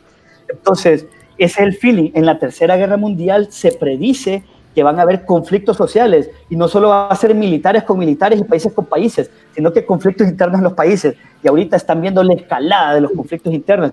Trump intensificó eso, porque ya no hubo un presidente, por ejemplo, Obama, pro LGTB, pro todo eso. Y ahorita empieza, después de Trump, un montón de, de, de, presidentes nacionalistas. Emmanuel Macron en, en, Francia y, por ejemplo, los chalecos amarillos son un movimiento social y revolucionario que son pro-Trump, por ejemplo. ¿Quiénes son los chalecos amarillos en Francia? Son los obreros, son los campesinos, los trabajadores. ¿Y quiénes son los revolucionarios de izquierda hoy en día? los millennials mantenidos por los padres que se revolucionan por Facebook. Entonces, cuando la izquierda es la que siempre salió a la calle, ahora es la derecha la que también está saliendo a la calle. Y ves manifestantes de derechas, los Proud Boys en Estados Unidos peleándose con los Antifa, los de izquierda contra derecha, y ya, esas batallas ya no son policías contra civiles, civiles contra civiles, brother. Entonces, el conflicto tiene que ser tan grande, dice. Ajá. No, sí, Sí, y después comento. Para concluir que el conflicto tiene que ser tan grande, man, donde al final el, caos va a ser eh, inevitable. Entonces ahí se va a eh, desmoralizar a las personas y todo para que puedan aceptar una nueva doctrina, una nueva teoría, una nueva religión, una nueva política. No orden mundial. Claro, pero todo... Algo que dijiste Darío, no sé qué, qué pensás vos, pero hay una teoría, saliendo un poco de, lo que estábamos hablando, bueno, ya no salimos, eh, pero hablando un poco de conspiraciones, dice la gente que, este, que se creó el COVID para callar a todas las protestas que están en el mundo. En parte. Por lo menos en parte, pero diría que no es lo principal.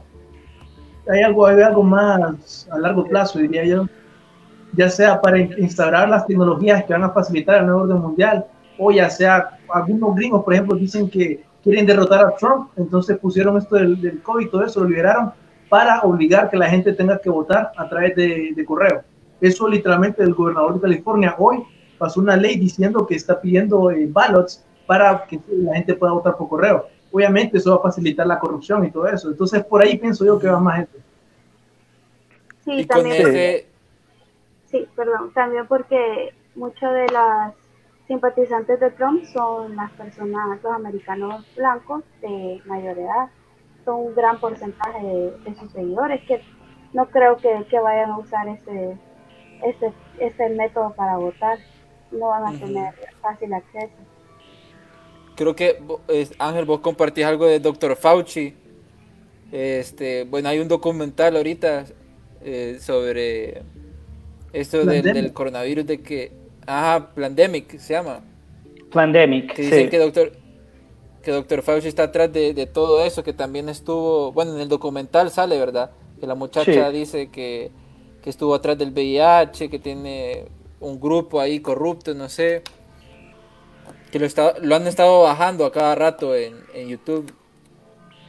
Sí, pero fíjate que tenés que tener cuidado con algo bastante, porque mira, los cambios que el sistema propone, no los propone el sistema directamente, los propone a través de líderes y agentes revolucionarios.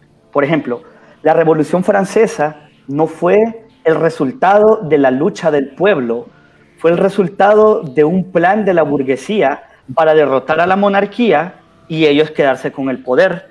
Entonces, si te fijas, Maximilian Robespierre es un elitista, es un burgués, es el que dirige parte de la revolución. Entonces, eh, hay, parte de la historia que, no es muy popular, pero se dice que, por ejemplo, eh, hay un tipo que se llama Xavier Zvak, que era un masón y agente de Illuminati, que él fue encargado por Weishaupt para escribir un libro que se llama, eh, que es un libro para hacer un plan y una conspiración para derrotar a la monarquía francesa y dirigir la revolución francesa.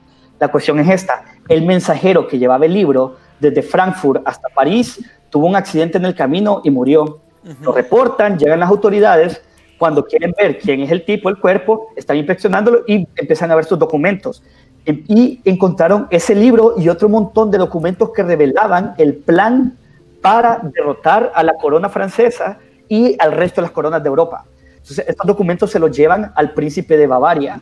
Obviamente, el príncipe al leer de esto dice, puchica, la gente más influyente y más poderosa de Europa están planificando para derrotarnos. Entonces, obviamente, lo primero que manda hacer el príncipe de Bavaria es mandar a meter preso a todos los Illuminati que, que estaban escritos en ese documento.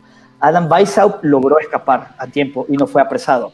Entonces, compiló en un libro todo lo que decían esos documentos y le envió una copia a todas las coronas de Europa para que fueran advertidos de la conspiración para derrotarlos. Pero había un gran problema.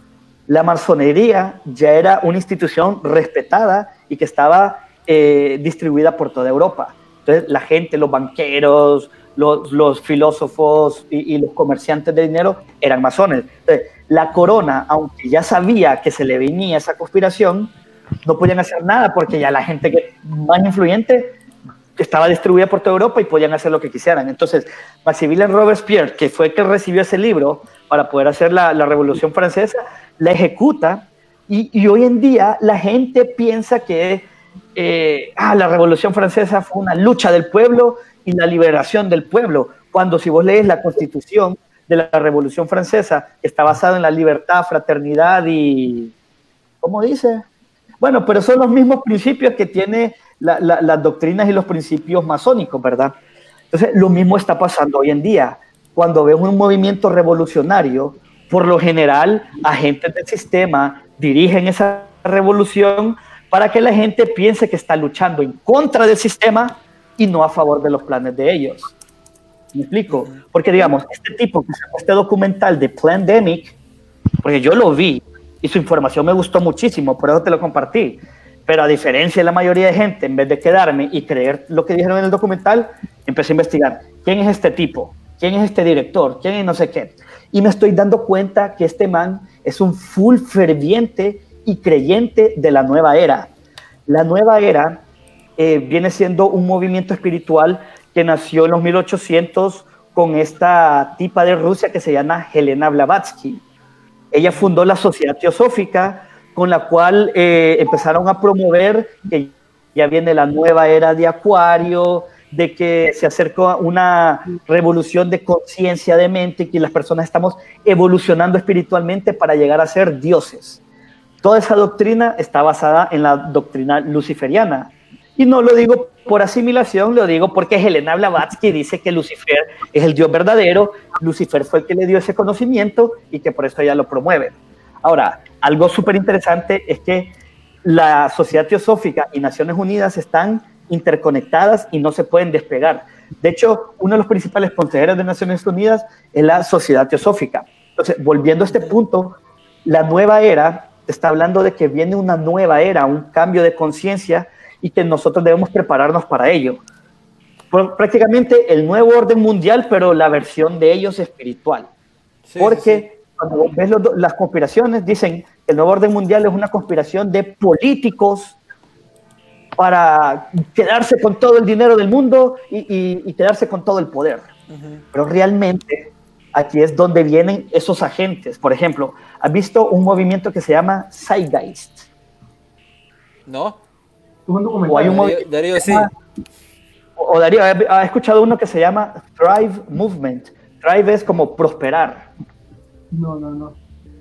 Bueno, pues Thrive Movement es un movimiento anti nuevo orden mundial y que propone la liberación y la emancipación de toda la humanidad. Zeitgeist también.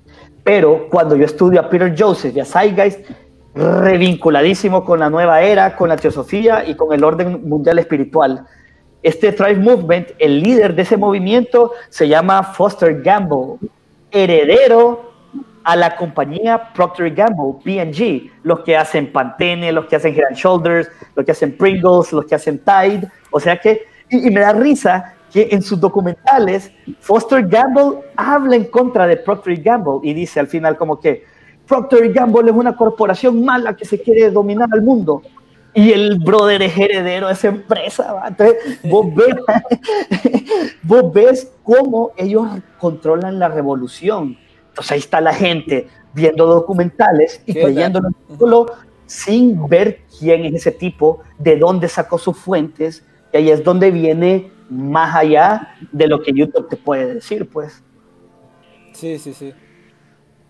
Sí, o sea, qué, qué interesante todo esto porque entramos a lo que Darío, eh, ¿cómo es que se llama eso? El, el deep o el rabbit hole. Sí. Eh, eh, sí, entramos a este, a este tema como un rabbit hole, este, porque hay tantas cosas que podemos discutir sobre esto, como bueno, creo que lo de la escatología, este, esto fue un pequeño paréntesis, pero ya para, para irnos este, del live, este, podemos hacer un wrap up, una conclusión de lo que vos podés recomendar a las personas cuando se meten a este tipo de rollos, eh, como de, de interpretar eh, las escrituras o de investigar más.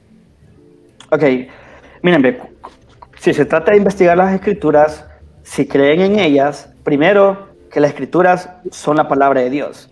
Entonces, antes de escucharme a mí o de escuchar a otro expositor, escuchen directamente la palabra de Dios. Si no son creyentes y solo les gusta investigar, solo les voy a decir algo. Primero, sean humildes, porque ustedes deben buscar la verdad sin importar hacia dónde los conduzca. Porque si solo van a agarrar lo que les conviene y lo que no, no, no estamos en nada. Están siendo hipócritas y dicen, creo lo que me conviene y lo que no, no. Una persona honesta va a creer lo, hacia donde la verdad lo conduce. Pero solo quiero hacer una aclaración sobre esta porque, por ejemplo, las Naciones Unidas quiere unir a las personas políticamente y ya tiene el plan cómo lo va a hacer. Quiere unir a las personas económicamente y ya sabe cómo lo van a hacer. Militarmente también pero espiritualmente. ¿Cómo unimos a las personas espiritualmente? Eso es lo más difícil, porque todo mundo cree algo distinto. ¡Ping! Eureka. Hubo alguien que se le ocurrió en un libro de Robert Mueller, que fue director de la UNESCO por varios años, él escribió sobre un libro que, hizo las Naciones Unidas que se llama World, World Core Curriculum, un currículum mundial de educación. Entonces, ellos dicen que durante los últimos 50 años, bueno, cuando él escribió, fue eso fue hace unos cuantos años, pónganle, durante los últimos 60, 70 años, la única virtud en la cual la educación se ha concentrado es enseñar que la verdad es relativa. ¿Por qué? Porque si empiezan a enseñar que la verdad es relativa, cualquier cosa puede ser verdad. Se lo voy a poner de esta manera. En mi perspectiva, según no mi perspectiva, según las leyes de la lógica, la verdad es absoluta. Ahorita no quiero decir cuál es verdad y cuál es mentira. Solo quiero hablar de las propiedades de la verdad, porque la definición de la verdad es la descripción de la realidad. Por ejemplo, en este bote yo tengo agua. ¿Cómo lo sé? Porque no solo la miro, no, no es solo mi perspectiva. La abro, la tomé y sí, es agua. Pero podría pasar algo. Tal vez a ustedes yo les dije, hey, miren, me estoy tomando un vodka. Ustedes lo ven y parece vodka. Y vengo yo y eh, arrugo la cara y todo. Yo los convencí a ustedes de que es vodka. Pero no solo porque ustedes creen que aquí hay vodka, significa que es vodka, ¿verdad? Entonces, para poder enseñar que la verdad es relativa, utilizaron los siguientes. Nos enseñaron de que creencia y verdad y perspectiva son sinónimos. Se lo explico de esta manera. Se ha fijado que la gente dice, no es que cada quien tiene su verdad. Él cree una cosa y es su verdad. Aquel cree otra cosa y es su verdad. Déjenme hacer una pregunta. ¿Desde cuándo cuando alguien cree algo inmediatamente se convierte en verdad? Hay mucha gente que cree que no fue un golpe de Estado y eso fue más que hecho. Pues hay gente que, por ejemplo, si yo digo que el cielo es azul, es azul, pues hay gente que puede decir, no, es rojo. Ah, no, pues para él es rojo. Y tal vez ahí me sale la onda de que del tónico, ¿verdad? Pues la cuestión es esta. Se lo voy a poner solo con un ejemplo. Imagínense que este es, un, esto es una servilleta, ¿va? Y imagínense que nosotros nunca hemos visto esta servilleta, es un libro. Pues. en la cara del libro, la portada es color roja y la contraportada es color verde o cualquier otro color. Entonces, cuando nos ponen el libro en medio, ustedes solo ven la portada roja y yo solo miro la, la cara verde. Entonces, el que tiene el libro en la mano nos pregunta, ¿cuántos colores tiene el libro? Ustedes al solo ver el rojo responden uno. Yo al solo ver el verde respondo uno. Entonces digo, ah, puta, estamos de acuerdo, ambos contestamos que tiene uno. La lógica me dice que solo tiene un color porque solo un color veo, por eso yo creo que es verdad que tiene un color. Pregunta, porque nosotros creemos que solo tiene un color, ¿significa que es verdad? Falso, porque las propiedades del libro es que tiene dos colores. Si describimos al libro correctamente y de una manera verdadera es que tiene dos colores, no uno. Entonces, la verdad no es relativa, es absoluta. Volviendo, no estoy diciendo cuál es la verdad y cuál no Solo que si, si algo es verdad, lo otro es falso. Como dicen las leyes de la lógica, lo que es falso no puede ser verdadero y lo verdadero no puede ser falso, porque si no es una contradicción. Pero si todo puede ser verdadero, ya no hay contradicciones y ya no hay pleito. Entonces, vos tenés tu manera de llegar a Dios y pijudo, vos estás en la verdad. Yo tengo mi propia manera de llegar a Dios y esa es mi verdad. Y esa es la manera en que están queriendo unir a las religiones del mundo. Fíjate que ahorita que mencionas eso, vuelvo y, recuerdo el, el, video que tiene el Papa en su canal eh, oficial del Vaticano, invitando a todos los líderes del mundo a hacer ese nuevo pacto educativo mundial. Sí, el 14 de mayo. El 14 de mayo, exacto. Vamos a ver qué, qué sale de esa reunión, ¿verdad? Sí, porque mira, la educación es súper importante para el nuevo orden mundial. Recuerda esto, el arma más grande que tiene en la actualidad el sistema es la educación. Lo que te enseñan en la escuela, la gente lo termina creyendo. Y te voy a decir algo. Sí, y la ciencia se ha vuelto una de las herramientas más grandes para engañar a la gente. Y te lo voy a poner de esta manera. Vos le decís a alguien, es que lo vi en el noticiero. No, no, es que yo, yo, yo cuestiono lo que dice el noticiero. No, es que yo lo leí eh, ahí me, lo dijo el, gobernador, me lo dijo el presidente. No, no, yo cuestiono lo que me dice el gobierno. No es de que en la escuela me enseñaron en el libro de historia. No, no, yo cuestiono lo que me enseñan en la escuela. No, pero es que está científicamente comprobado. Ah, ahí ya no lo cuestiono. Te voy a una pregunta. ¿Vos crees que los líderes mundiales dijeron, ok, controlemos la religión, controlemos el mensaje de los noticieros y los medios de comunicación, controlemos el mensaje de la escuela, pero ¿saben qué? Con la ciencia seamos honestos y transparentes y solo digamos la verdad. ¿Verdad que no hace sentido? Pero hoy en día la gente dice, no, es que yo creo en la ciencia. Sí, la ciencia es verdadera, pero ¿qué te están diciendo que es ciencia? ¿Me explico? Oíme, por muchos años la marihuana ha sido legal porque con ciencia demostraron de que te mata las neuronas y que te, te, te vuelve loco. Y mira, ve, tenemos siglos de utilizar esa planta y todavía no existe ningún experimento científico que demuestre que mate neuronas. A veces solo existe un experimento científico y fue el de Robert Heath, que fue financiado por el gobierno gringo.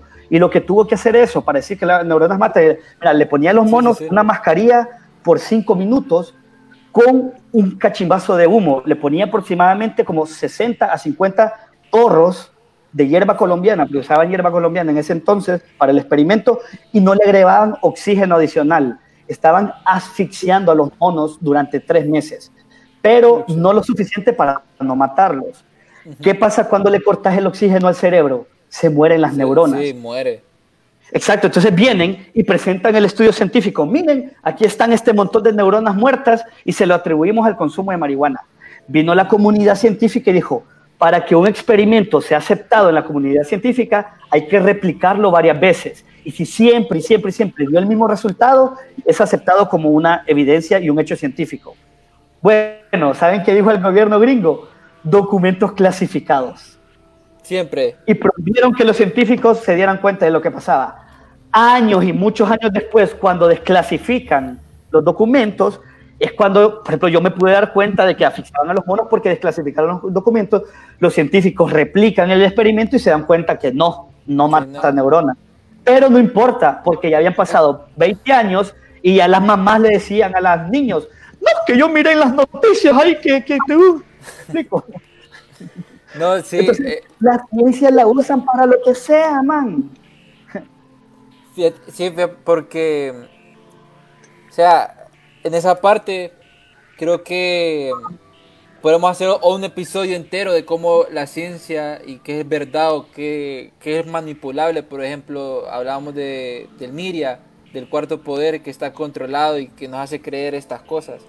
Pero Sí. para, para ir cerrando el programa, porque ya se nos está acabando el tiempo, este, Darío Irma, ¿no tienen algún comentario que hacer para ya ir cerrando? ¿Alguna Yo información? quisiera- Yo quisiera hacer tal vez una posible observación. Si miran el que vos gusta la verdad, entonces encontramos como una posible información eh, que se contradice, porque utilizando lo que vos estabas hablando de la hermenéutica, esto más que todo viene de la iglesia ortodoxa, entonces tal vez ahí puedes entender más de por qué se viene el, el conflicto. Pero yo encontré que unos versículos que vos nos enseñaste, que era del ciclo de, de la, de Lucas, del siglo 25 al 28 que nos enseñaste, Sí, supuestamente utilizando la hermenéutica, analizando a quién le estaba hablando Jesucristo en el tiempo, eran los apóstoles, si no me equivoco, les estaba haciendo como ciertas predicciones.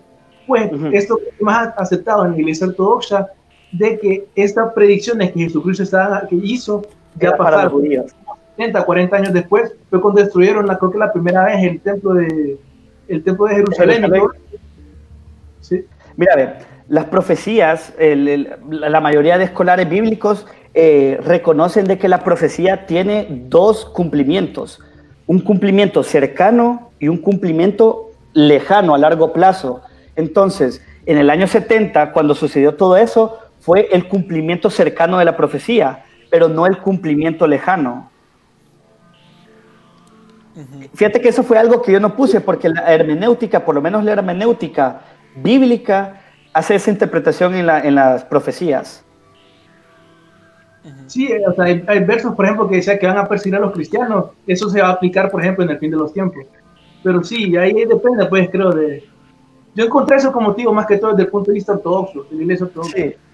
De, de hecho, la, la mayor, la mayor eh, como objeción que yo he escuchado es que, por ejemplo, el libro de Mateo, en el discurso de los olivos, je- le- los discípulos le preguntan a Jesús, ¿qué señales debemos esperar? Que también se replica ese mismo discurso en Lucas, que fue de lo que vos estás hablando.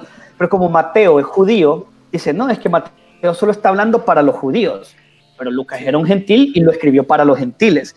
Y, pero una defensa que voy a hacer sobre Mateo, mira, ve, Mateo, para los que dicen que Mateo no es dirigido para la iglesia, escúchate esto, Mateo es el único evangelio que menciona la palabra iglesia, por ejemplo.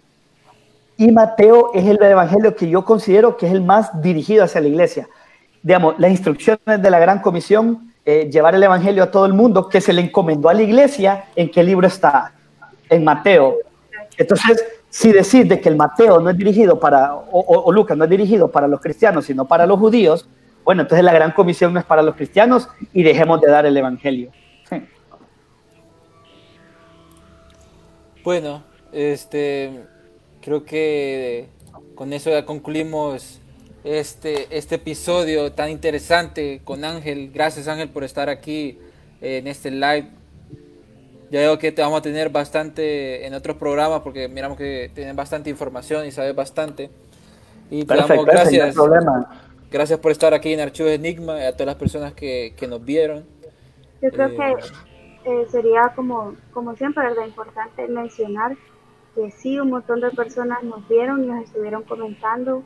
Eh, así rapidito, eh, Edwin Smith, Isis Calderón, Heriberto Zúñiga, Jairo González, Leda Arostegui, eh, Sorto, Tony, eh, por aquí por... eh, permítanme. Bueno, todos los comentarios que nos estuvieron haciendo en el live también, eh, que nos estaban viendo desde Guatemala, Roberto González, Hugo Elvir, eh, Bennett Ramírez, a todas las personas también que siempre están pendientes del live. Gracias por vernos, eh, gracias por los comentarios y siempre les pedimos que si no nos están viendo desde Honduras, que nos dejen ahí para poder saber desde todos los países que nos están siguiendo. Sí, no, gracias a todas las personas que nos están apoyando y recuerden que nos pueden seguir en, las redes, en Twitter, eh, Spotify, Instagram, Facebook, YouTube, eh, para que escuchen nuestros episodios y vamos a estar subiendo estos episodios que hemos hecho desde casa aquí con Archivos Enigma. Eh, gracias a todos y nos vemos a la próxima con más información super crazy de Archivos Enigma. ¿Por qué hacer esto? Cuando puedes hacer esto. ¿Por qué hacer esto? Cuando puedes hacer esto. Disfruta la emoción con Coca-Cola y Six Flags. Utiliza el código COKE en sixflags.com y ahorra hasta un 50% en el costo de admisión. ¿Por qué hacer esto? Cuando puedes hacer esto. ¿Por qué hacer esto? Cuando puedes hacer esto.